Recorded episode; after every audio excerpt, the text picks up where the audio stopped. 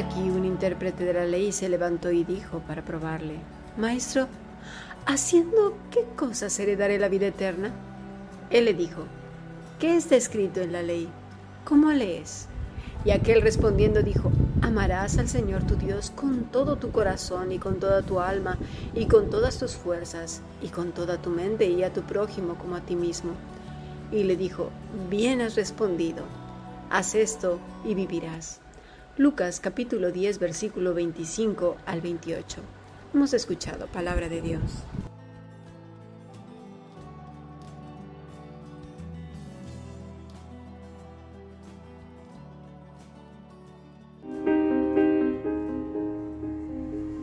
La Fundación Bíblica te invita a participar tanto de esta aula internacional hoy apegados a él, como a sus cursos online en mol.fundacionbiblica.com.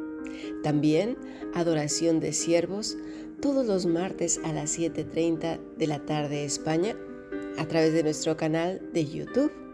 Para cualquier información escribe a fundacionbiblica.gmail.com. Aprendamos juntos del Maestro. Te esperamos.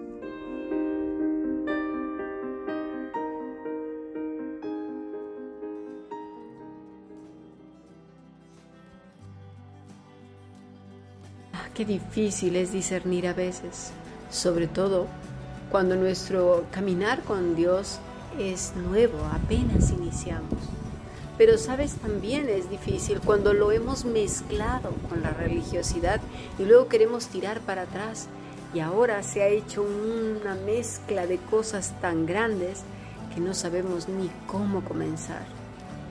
Muchos de los fariseos se encontraban en una situación en la que mejor renunciaron a volver atrás, a reflexionar, a escuchar y prefirieron quedarse donde estaban. Y ese es una zona de confort bastante peligrosa. Es más fácil para un inconverso reconocer que se ha equivocado, que está yendo por un camino erróneo, que ha pecado contra Dios en todas las cosas, sobre todo en amarle, adorarle, en utilizar su nombre como si, ¿verdad? Yo soy también cristiano, luego hay unos que oyes ahí y luego están, según ellos, adorando a la Santa Muerte, tú imagínate.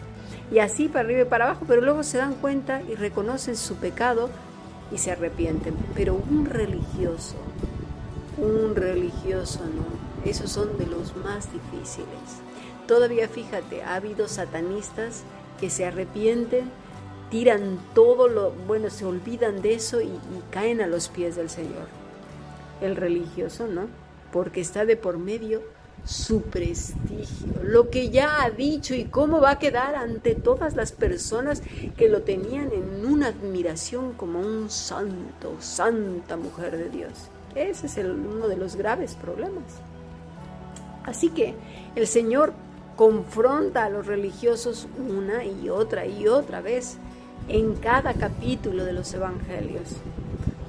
Así que ahora nos encontramos en una situación en la que decimos, bueno, a ver, yo quiero reconducir mi camino y quiero eh, volver a empezar, no importa, aunque ya tenga una, no sé, varios años en el Señor, pero a lo mejor eran varios años en que estaba varios años equivocado o equivocada.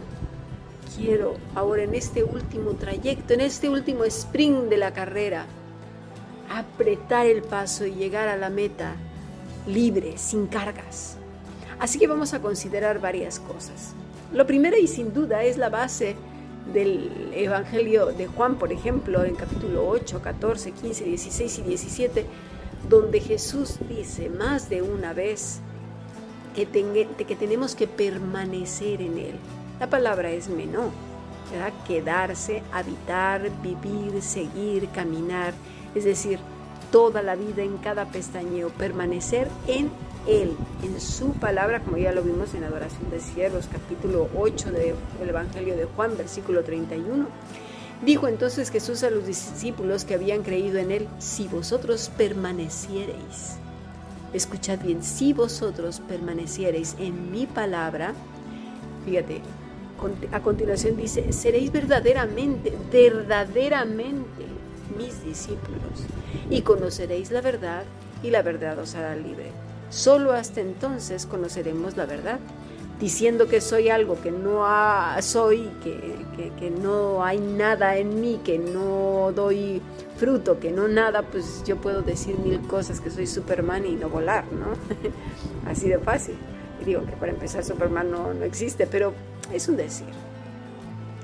Con lo cual, para un discernimiento como el que habla nuestro maestro, es fundamental, primordial, la dependencia de nuestro Señor. De otra manera estaríamos engañándonos a nosotros mismos, falsificando un discernimiento que en realidad es una crítica, una corazonada o simplemente el juicio normal de los hombres. La base de nuestra vida cristiana es el fundamento, es permanecer, es Cristo mismo. En Lucas 10, el Señor vuelve a apelar al orgullo humano y hace una clara distinción entre los que permanecen en Él y la humildad y el amor, la bondad, la, benignidad, que son el fruto precisamente de esa permanencia. Y por otro lado, los enemigos, aquellos que sin duda alguna son enemigos de la cruz, principalmente porque viven de espaldas al Señor y resultado de ello es el egoísmo, la justicia propia, basada en ritos, religiosidad, estatutos creados y diseñados por hombres a los cuales les son más fieles incluso que la escritura. Volvamos a leer Lucas 10 porque es muy importante y vamos a comenzar desde el principio para contextualizar y así entender lo que nos está diciendo el Señor en el capítulo 6 en cuanto a juzgar, en cuanto a usar el buen juicio, en cuanto a tomar un papel que no nos corresponde, en cuanto a discernir. Dice así, después de estas cosas designó el Señor también a otros setenta. Y es que a veces olvidamos que el Señor tenía más discípulos que los doce. Los dos eran los apóstoles, también eran sus discípulos. Pero también tenía otros, en este caso 70. Entre ellos había mujeres que también ejercieron como evangelistas. Tal es el caso de la mujer samaritana, quien predicó a todos sus vecinos y conocidos. Su predicación fue tal, fíjense, vámonos a Juan capítulo 4, versículo 39. Y muchos de los samaritanos de aquella ciudad creyeron en él por la palabra de la mujer cuando dice la palabra de la mujer es, por ejemplo, eh, se utiliza logos, que también es discurso. Ella estaba predicando el Evangelio. También esta palabra quiere decir doctrina, discurso, Evangelio, exhortar y predicar. Por tanto, esta mujer, como los 70, tenían un trabajo muy importante y es el mismo que todos nosotros tenemos y lo vamos a ver con detenimiento, ¿vale? Dice pues el capítulo 10 de Lucas que los envía de dos en dos al lugar donde él debía de ir, es decir, a preparar el camino, lo mismo que hizo Juan el Bautista. En el caso de la mujer samaritana, pues eso es lo que hizo ella. Dice el texto que ya no solo creyeron por el testimonio de ella, sino por las mismas palabras de Jesús. Es decir, ella los condujo a quién? Pues a Cristo, no hacia sí misma. Ella desaparece. El importante no era ella, mira lo que ha hecho conmigo, mira yo, yo, yo. No, era Cristo. Los llevó al lugar donde tenían que ir para salvación. Los 70 deberían conducir a las personas a Cristo, no hacia sí mismos. Pero aquí ocurre algo. Los discípulos, todos los discípulos de antes y de hoy, debían tener una absoluta dependencia del Maestro. Debemos tenerla. Y Jesús habla precisamente de este tipo de discípulos, no de los que dicen que tienen nombre de que viven y están muertos, no, de los que están dependiendo continuamente de Él. Vámonos al verso 2. Dice, la miesa la verdad es mucha, mas los obreros pocos. Los datos de la cantidad de cristiandad en el mundo son abrumadores, pero lamentablemente no son realmente el remanente de Cristo, son falsos, son gente que ha tomado un papel que no les corresponde, porque primeramente asumen el papel de jueces, maestros y padres. Por eso, ¿os acordáis de la lección de ayer que dice, no os llaméis a vosotros mismos maestros, que no seamos jueces, que no llamemos Padre, ¿sí? Está hablando de una posición de superioridad por encima de otros, que solo le corresponde a Dios. En el versículo 3 leemos, Id, he aquí yo os envío como corderos en medio de lobos. ¿Os fijáis? Nos envía no como ovejas torpes, viejas y tosudas. No, no, no. Él habla de corderos. ¿Y el carácter del cordero cómo es? Mira, dócil, obediente y humilde. ¿Como el de quién? ¿Quién es el Cordero de Dios que quita el pecado del mundo? Pues Cristo. Eso es lo que está Él diciendo cuando estamos identificados con Cristo, cuando permanecemos en Cristo, cuando Cristo es más, nosotros menos, somos corderos, corderitos. Se está refiriendo a los niños, a la gente que depende de Él y no a los religiosos. Ahí hay una clara, una marcada diferencia. Necesitamos entender bien el contexto de lo que está diciendo el maestro. Luego dice que nos envía en medio de lobos. ¿Quiénes son esos lobos? ¿A qué se refiere el Señor con lobos? No dice demonios, ¿eh? dice lobos. Los lobos son los que dicen ser algo y no lo son, es decir, los religiosos verso 4.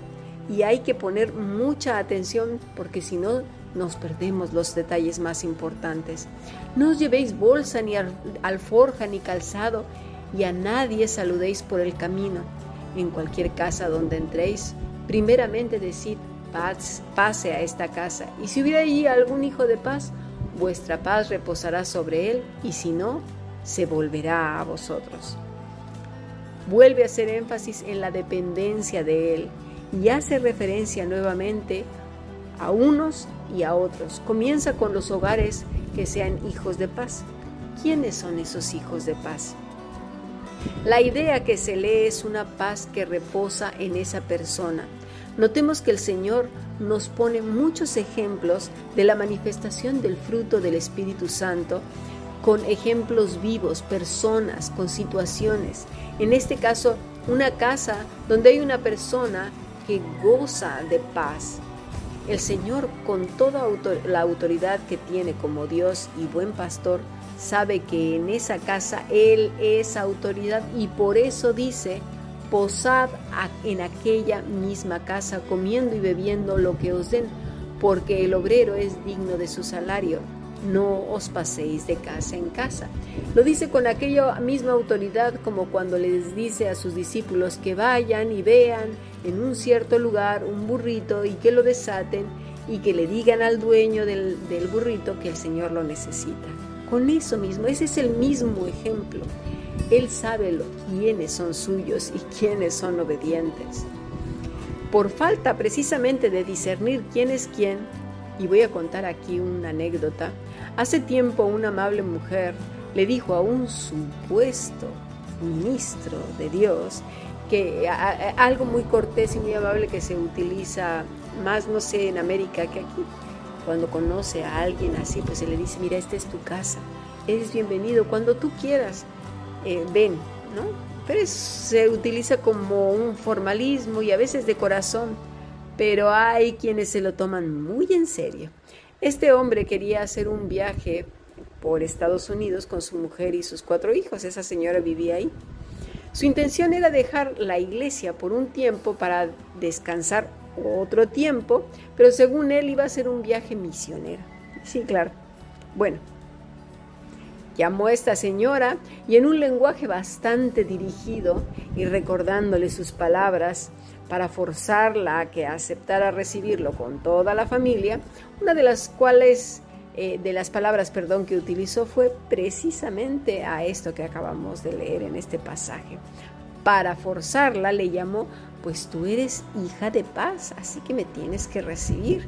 Pero con otras palabras, vaya más seductoras, ¿no? Así estuvo a lo largo de dos meses, sin dar un solo dólar y sin considerar que esta mujer no tenía marido y aparte sostenía a su pobre madre. Este, sin duda alguna, era un lobo, un lobo rapaz que vino a devorar a una ovejita a dañarla y destrozar todo lo que pudo a su paso. Ella se dejó impresionar por la palabrería elocuente del lobo y por usar los pasajes de la escritura a favor de él y hacer un abuso de su puesto pastorado o llámale como quieras de su posición en la congregación para seducir a esta mujer y entonces pues dejarle la casa como, lo dejó y todo a favor de él. Dos meses paseando, dos meses comiendo gratis, gastando luz, agua y sin contar que los hijos hicieron un montón de destrozos en su casa y no repuso absolutamente nada. Cuando no leemos con cuidado, cuando no ponemos atención a las advertencias del Maestro, llegan estos sendos lobos y destrozan la fe, la esperanza y el amor de muchos. De verdad, quiera Dios que sean los muchos los que se recuperen de tan serias heridas, porque hay mucha gente muy lastimada y muy abusada de todos estos lobos rapaces. Por eso es tan importante entender lo que el Señor nos está diciendo, estar apegados a Él para poder tener un discernimiento que solo el Espíritu Santo nos da. Una de las armas favoritas que usan estos malvados perversos para salirse con la suya es el verso 10, cuando dice en cualquier casa donde no reciban, sacudir los pies. Pero ¿sabes qué? No le está hablando a los lobos, ¿eh? Le está hablando a corderos, a corderitos. Tengamos eso muy presente. Soy un corderito, soy humilde, soy obediente, soy, soy en Cristo. No hago, soy en Cristo. Los corderos que son humildes y que hay dos distinciones de la casa de los hijos de paz y de la ciudad donde los reciban, ¿lo ves? La palabra es de Jumai. Recibir, percibir, aceptar. ¿Qué? Ahora la pregunta es que recordemos que vamos como corderos en, en representación de Cristo. ¿A preparar qué? A preparar el camino del Señor. Nosotros no podemos forzar a las personas, no podemos enfadarnos, golpearles, decir, venga, es que te estoy diciendo, es que esta gente que no sé qué. El problema está en que los lobos se creen Cristo.